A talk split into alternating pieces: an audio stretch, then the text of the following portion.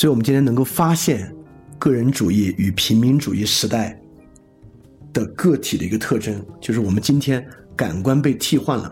被替换之后呢，尤其随着人工智能时代的全面到来，我们都成为了一种技术人。你不得不赞扬啊，尼采之伟大。尼采早已经预言了技术人的到来，在他的一本叫做《大政治笔记》的一个笔记书里面，尼采有对于这个所谓的大政治有这么两句话：大政治想把生理学变成所有其他问题的主宰，他想创造一种权力，强大的。足以把人类培育为整体和更高级者，以毫不留情的冷酷面对生命的退化和寄生虫，面对腐败、毒化、诽谤、毁灭的东西，而且在生命的毁灭中看到一种更高心灵种类的标志。这说的不就是今天这种对于感官的更新吗？对于所谓利用技术感官后人类时代的到来，但我们刚才说的已经不存在了。但今天呢，政治确实是走向这么一种目标。这个大政治，它不控制人的其他的，它愿意去改变和控制的呢，就是人的生理学。而尼采当然是不是去拥抱这样大政治的？尼采认为我们需要另外一种东西，创造一种对生命的袒护，强大到足以胜任大政治。这种大政治使生理学变成所有其他问题的主宰，也就是说，这种大政治可以是一个很大的危险。我们必须怎么做呢？我们必须做，确实是一个大政治。我们确实要面临面对人的感官必然被替换的命运。这个我们在下期会讲啊，因为海德格尔讲这个技术啊，可不是一个什么无心之失带来的。这个技术呢，是人类的天命，我们必定会走到这里。所以说，尼采所预言的这个大政治必然会诞生。这个大政治诞生之后，只有一种情况之下，它可能是好的。哪种情况呢？就是创造一种对生命袒护的大政治，就是我讲那种对于自然之中生命能去袒护的一种大政治。而不管怎么说，我们能不能对生命进行袒护，无论如何，我们今天都已经变成这种使生理学成为其他问题主宰的大政治了。而今天所有的技术人呢，恰恰就是被这种大政治掌控的人。这种大政治能够掌控上什到什么地步？我们上期节目已经讲过全能主义政府了，你就能够知道这种大政治会掌控到什么地步了。而这个大政治如何掌控、怎么掌控的呢？哎，接下来我就会举一个点，这个点呢你会很意外，但你听完之后呢，会发现这个点非常有启发。就是今天的技术人和大政治，实质上是在治安和警察的管理之下的，对吧？我们知道啊，治安和警察都是合制汉语，是日本那会儿翻译西方词汇翻译过来的，在翻译过程中完完全全丢掉了它最初的意思。而我们现在回到最初词源来看，这个东西与治安与警察有什么关系？大家有没有注意到 police 这个英文词 p o l i c e 和 politic 非常像 p o l i t i c，它们都都共享了 p o l i 的词根。所以，police 这个词和 politics 这个词先天有非常非常近的关系，它绝不像中文的警察和政治这两个词那么远。这两个东西其实关系非常近，在它的古希腊词源之上，它仅仅是词根的变化。它就是 politic、politesia 和 politicok 的区别，前面都是 citizen，就是公民那个词 polite，一个呢是表性质的词根。就是政治，因此什么是政治呢？就是研究公民的性质的这门学科。而 politesia 后面的那个 cia 呢，就是表状态的名词词根，也就是治安呢，就是研究公民状态的词汇。这两个很近，一个研究性质，一个研究状态。性质和状态有什么不同？性质指的是公民那种永恒的不变的东西，而状态关注公民持续变化的那个东西。所以，政治与治安其实就是两个区别：政治研究永恒善，治安研究如何维系一个短暂的状态。police 这个词与治安、政治 government govern 压根儿就是一个词汇。因此，技术人作为被全面生理控制的人，就是被治安这种行政方式，而非政治所覆盖的。从这一点，其实也连通了我们对上一期节目的认识啊，就是从政治走到行政社会，从政治社会走到行政社会，本身也能够找到今天所讲的技术的脉络。所以说，在这样一个治安社会，最主要的呢，就是行政技术，而非政治的技术。治安的真正目标不是公共善，而是人本身，就是尼采所讲这个大政治，他要控制的就是人的生理。他要来控制的和想去做的呢，就是要创立这种新的感官，从自然感官剥离出来，来建立这种新的理论感官和技术感官。治安技术与政治的技术非常不同，比如说政治的技术，议会、论辩。等等等等的，没有哪个政治技术基本上可以通过远程完成的。它需要调动人的，就是当面用你的感官去做的。比如说法律的技术，大陪审团的技术，大陪审团的技术里面可能接受了很多技术感官的部分，但最后实际依赖的就是人一个人他自己对于感觉的感受的判断，对吧？但今天的治安社会完全不是这样，治安社会本身也是一套严密的技术，它有这么几个核心：第一。治安技术一种积极的技术，就是教育，这是我们 Chapter Seven 会会非常重要去讲的。它有一种消极的技术，就是救助；它有管理生产的技术，生产与商业；它有领地的技术，就是它既要做公司的划分，公共的和私人的划分，也要做公共的管理。而这种治安技术早就是一个专业领域与科学了。而且我们都知道啊，现代社会的治安和治理技术是由德国人发明的，而在德国之中呢，尤其就是哥廷根大学，就是将治安 （police） 变成一个学科进行研究。在欧洲政治史之中啊，其实哥廷根大学都特别特别重要。就正是在哥廷根大学啊，最初普鲁士啊、奥地利啊、沙皇俄国啊，很多公务员就是在普鲁士这边做。接受了训练与培训的，就是包括像约瑟夫二世啊、凯瑟琳大帝的改革啊，包括法国啊、拿破仑的很多手下，都是在哥廷根大学学习的治安技术，熟知这套治安学科的原理和这套技术的本质。当然，今天这套技术呢，就是围绕经济这个目的展开的，经济作为社会的主轴，而经济本身就是一种强烈的技术感官。为什么经济是一种技术感官？本身也非常容易理解。本来金钱这个数字啊，应该是像微博转发数一样，对我们来讲是一个不由直接的自然感官去感受的东西。但今天我们对于一切的感受都没有对于金钱的感受强烈。金钱就形同微信的点赞数一样，是一个纯粹被构建出来的一个技术感官。所以今天的社会，这种对人生理性的操控，就是不断强强化。人对于货币的这种商业技术感官为主，所以说基于货币技术系统的这种技术感官呢，就成为这种大政治生理学的基础了。包括我们在教育中呢，强化货币的目的，你千万不要觉得其实不是啊，就是你千万也不要觉得这个教育指的仅仅就是大学教育课本上写的那些啊。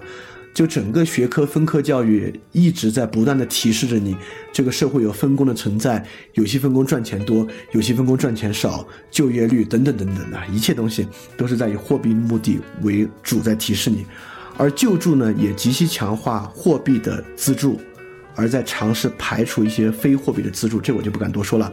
然后生产中呢，我们也极其强化货币要素。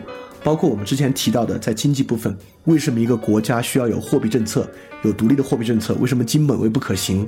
就是一个国家认为，凯恩斯主义认为，对于生产进行最重要的技术操作就是货币操作，而不是别的。而公司呢，也最后强化成一种货币的度量，也就是属于私人的呢就交税，属于公共的呢就用税务去养。所以整个一切，整个这种新的大政治，就是围绕在。强化一种新的技术感官，就是我们对货币的感官的基础之上的。所以说，新的货币哲学，如果我们要研究新的哲学，就应该以货币感官和这种大政治的治安为核心展开。但直到今天，都没有有到这个地步的货币哲学的研究著作。从齐美尔的到后来的货币研究啊，可能都还在绕其他的弯子。在我看来啊，一个真正好的货币研究、货币哲学，就应该以货币感官和大政治治安。作为基础展开，能够得出最好的洞察。呃，如果翻转电台二点零的时代有机会的话呢，我会来做这个货币哲学的这个研究。而货币本身，当然货币本身这个技术就带有它的特点啊，比如说交换，因此交换成为了今天技术人对于自我认识和感官一个特别重要的核心。当然，交换如何形成了这种新的技术人，我们在下期讲海德格尔的时候呢也会讲，这是一个非常非常不同的人对自己的一个理解，而技术人今天强烈的感受这个交换，这个交换的感官不由别的地方来。就由货币感官而来，而今天啊，其实我们会发现，理论感官都要向货币的这个技术感官让位。今天一切的理论、学术研究等等的，也被纳入到这个治安技术这个大政治的生理学基础之下去做。我们尝试啊，或者说所有国家，尤其是美国这样的国家，已经成功的让这个学术界对这个货币感官俯首称臣。而在上一期我们讲了大型公司与政治的关系啊，比如说美国政府与 Facebook 和 Google 的关系。今天我们可以可以从技术上来看，那技术公司呢也必然会成为治安的主体。就例如 Google 和 Facebook，像 Facebook 在特朗普大选之中所扮演的角色啊，那个就是那个剑桥分析啊，那 Cambridge Analytic，还有 Google 本身在美国的商业和政治事务上扮演的角色啊，Facebook 在英国脱欧上。所扮演的角色啊，等等等等的，都是特别重要的一个要素。所以说，在今天这样的技术社会，技术公司不得不成为这种大政治的治安主体，而这些呢，正是技术感官的基础设施。对于我们的环境啊，就是大家更熟悉的环境来讲，比如说，今天什么社会事务是重要的？我们已经丧失了直接的感官，我们的感官呢，就是微博热门话题榜上的东西是重要的。一个微信文章好不好，我们丧失了直接的感官。我们的感觉呢，就是文章的阅读数越高的越好。朋友圈热烈转发的一定是今天最重要的事情，而专家的言行是我们这个时代可能最容易相信的东西。包括有很多东西在技术之下呢，也能够保持不可见。所以说，当这个治安主体要塑造一种技术感官的时候，它必须严格的依赖技术公司来完成。这里说的技术公司呢，就是互联网的技术公司。而之前我们的节目里面其实其实讲过啊，互联网本身有密律效应，有粘着性效应，也就是说，互联网东西必然形成垄断。我们不能想象世界上存在二十个 Facebook，没有，这个世界上只会有一个 Google，一个 Facebook。所以说，由于互联网具有这种垄断的本质属性，这种具有垄断的技术一定是治安主体的，它一定能够会成为大政治和治安最好的朋友。而不会成为所谓无政府主义，成为新的自由最好的朋友。所有对于互联网能够产生无政府主义的想象，本质上也是挺肤浅和挺幼稚的。所以从这点上，其实大家，呃，有些朋友知道啊，就是我在这个月之内就会把我的个人的微信账号注销掉。其根本原因就是我再也不想要微信给我塑造这些技术感官了。这个东西在生活中对人的影响是如此之强，每天你的对它的接触是如此之多。而我实在是不喜欢这些技术感官，也不喜欢在这些技术感官背后的政治主体，所以说，这可能就是我删除微信的原因吧。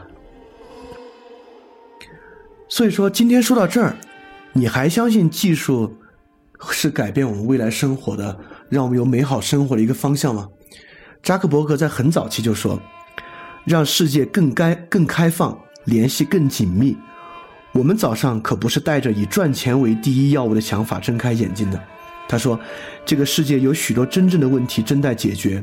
作为一家企业，我们要做的就是构建一个基础结构，一部分的问题就能够借此得到解决。”那我们今天想，Facebook 解决了问题，还是 Facebook 产生了好多新的问题？Google 的前 CEO 那个 Eric Schmidt 也讲。未来人们用更少的时间就能让技术运转起来，因为那将是无缝连接的，它就会在那儿，网络将席卷一切，却又好像不存在，就像电。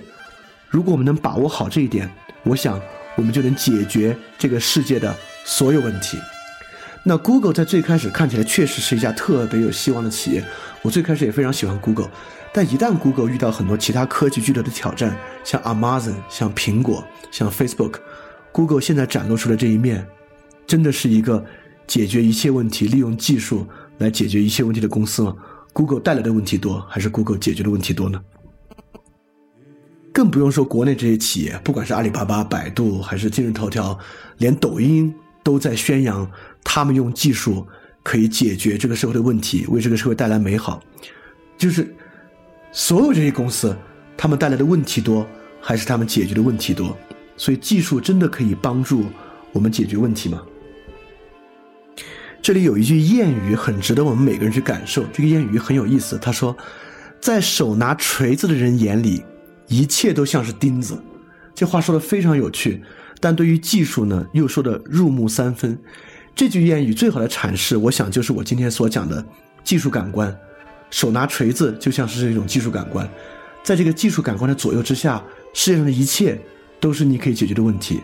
但实际上，我要说，技术的问题恰在于此。所有想用技术解决问题的人，技术都会蒙蔽他对于问题的真正感受。在他眼里，一切都是钉子，而不是真正需要钉的东西。他认为一切东西都需要钉，并且用这个钉子和锤子去钉一切的东西，但并不解决任何问题。医学技术有解决真正感受健康的问题吗？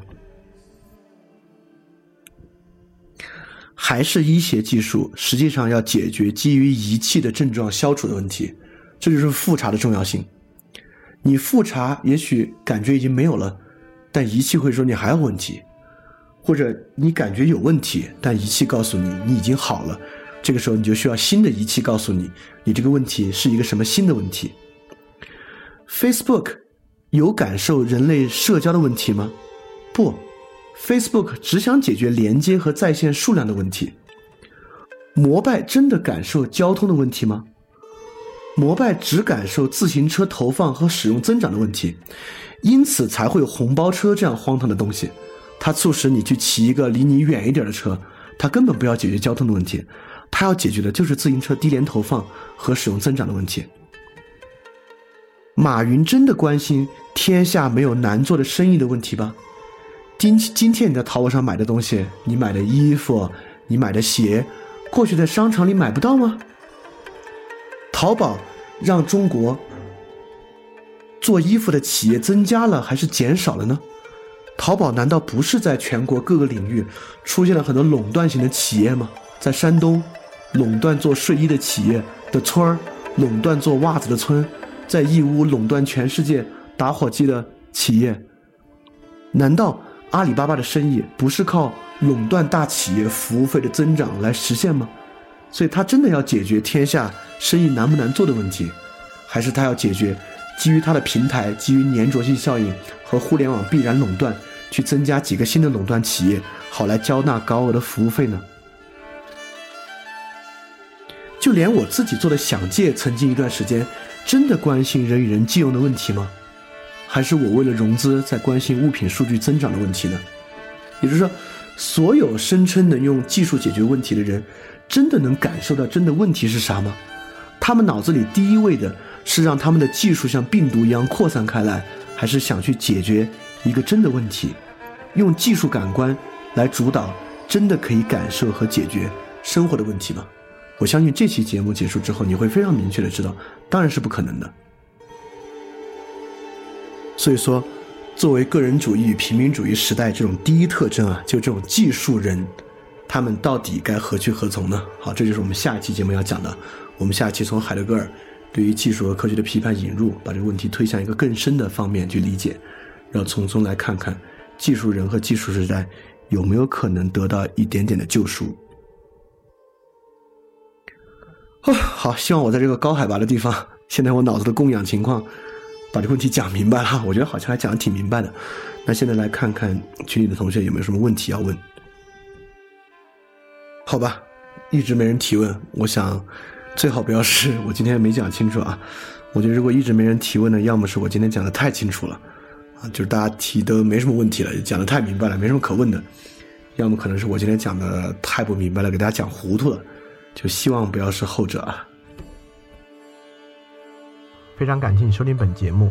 如果希望每周一加入微信群，跟我们一起学习，提出问题，看到每次分享的 keynote。可以微信添加“想借 Joy Share”，想借的拼音 x i n g j i e，Joy Share J o y s h a r e，并说牛津通识读本，就可以被我们拉入群中，每周一起学习了。欢迎你来。嘿，你是不是也听了不少我们的节目呢？如果你跟我们一样，觉得这个节目还不错，可能也挺重要。如果能让更多人听到，虽然可能效果不大，也可能会让这个社会变得好一点点吧。所以说，呃，干脆去转发一下好吗？让更多人可能听到这个节目，我们来试试它会产生什么样的效果吧。谢谢你的转发。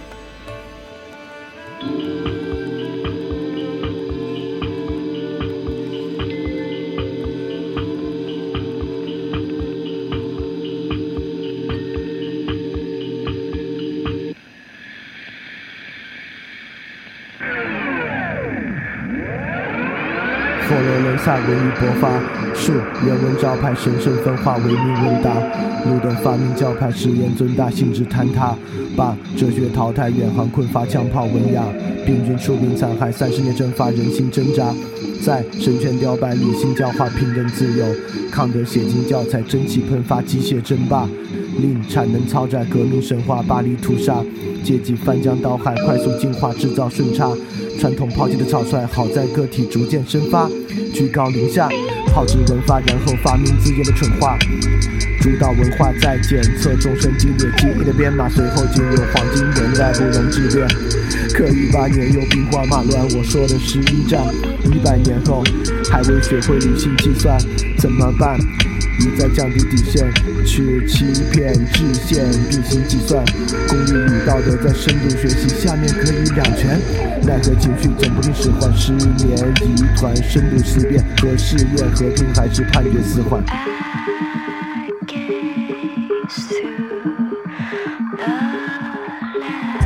现在的人很容易被挑动情绪，尤其是那些他们不该感动的东西。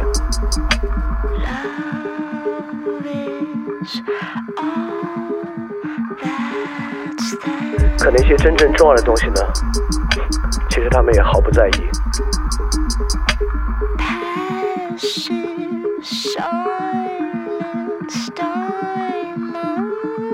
这才是真正可怕的吧？已经不知道什么是重要了。别想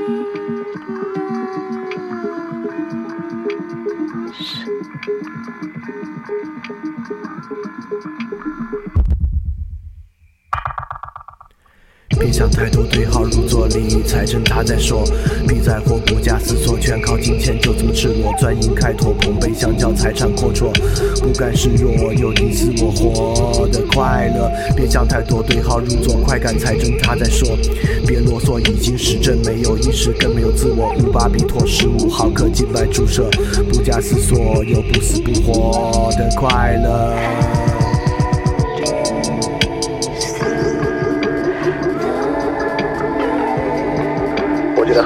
说的是真的，也许只还有一个神可以来拯救我们。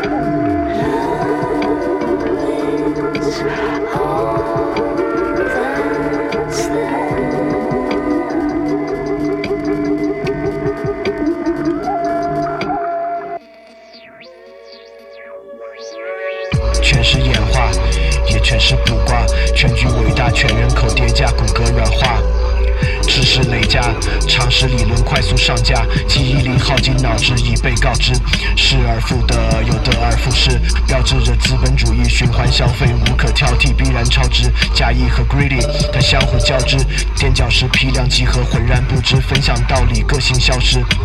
奖励大同小异，它变换措辞。多巴胺永不过时，开始编码闭幕词，结局秩序坍塌，逐渐变实。焦虑，随声附和，面面相觑，无人负责。就在这不该的场合，预言着通道的覆辙，鼓噪我苦难的口舌，开路在迷惑的沼泽。翻开我晦涩的书册，与词驱策听者的愈合，来把你直觉筛选，挥手开显梦境的曲折。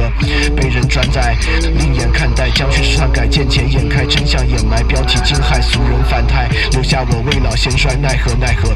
学会不露声色，接受完败，推翻重来，on the side，效率确定，操作功力，成果技术的姿态，感应虚空，股神放肆毁灭，异想的天开，财富游戏手机流量充值，消极的自在，可被刺猬众人接管，然后置身的世外。